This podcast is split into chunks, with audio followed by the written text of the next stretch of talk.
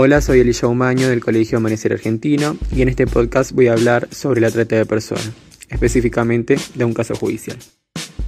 ¿Qué es la trata de personas? La trata de personas es la captación, traslado o acogida de una persona con fin de una explotación. El fin de la trata es la explotación de un ser humano. Para lograr esto, las víctimas son retenidas en un lugar mediante amenazas, mentiras y violencias tales como la esclavitud. Trata, comercio, tráfico de personas es un movimiento ilegal. Un propósito como la esclavitud laboral, reproductiva o trabajo forzado, cualquier forma moderna de esclavitud. Casi siempre uno vincula la prostitución con la trata de personas, pero uno tiene que decidir voluntariamente ejercer la prostitución. Si no es así, ya es trata de personas. Hay una delgada diferencia entre decidir ejercer la prostitución o ser engañado para ejercer la prostitución.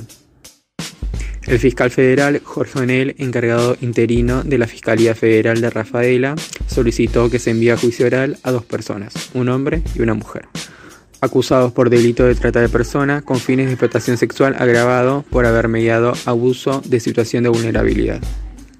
La causa se inició en un llamado anónimo en abril de 2014, en la Delegación Especializada en Prevención y Sanción del Delito de Trata de Personas. En Rafaela, una persona aseguró que había dos personas en una casa ejerciendo la prostitución, donde otra señora le sacaba todo el dinero que esas mujeres ganaban con los clientes. El hombre imputado era dueño de dos lugares en Rafaela. Él sabía qué tipo de actividades llevaba ahí y él también era el principal beneficiario económico de las actividades que se realizaban ahí.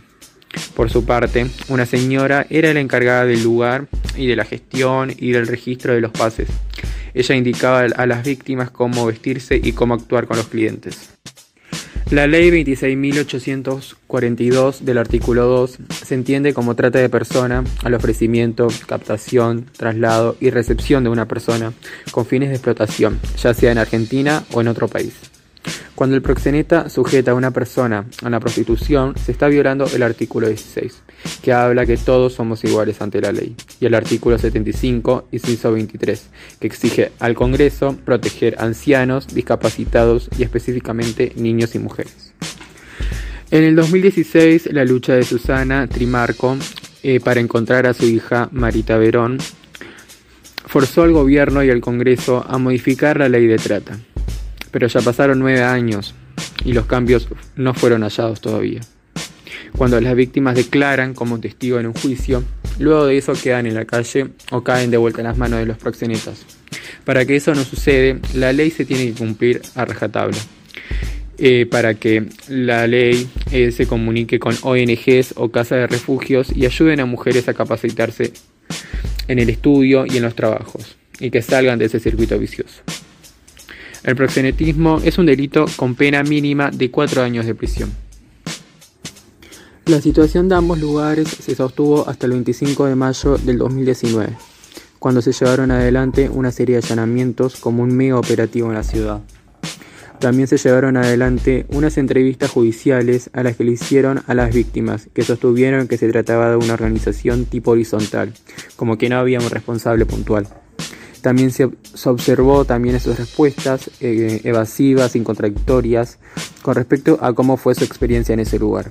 Cabe mencionar también que en, en, esas ocasiones, por temor a perder su única fuente de ingresos económicos, las mujeres en esa situación de encierro suelen ocultar datos importantes con respecto a los lugares o personas que violaron sus derechos humanos.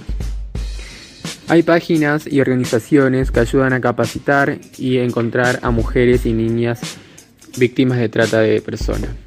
Páginas como po.org.ar, eh, organizaciones como la Fundación de María de los Ángeles o Asociación de Madres de Víctimas de Trata, o también oficinas de rescate y acompañamiento, son algunas de las más importantes de los recursos que tienen las madres o familiares de víctimas de trata de personas.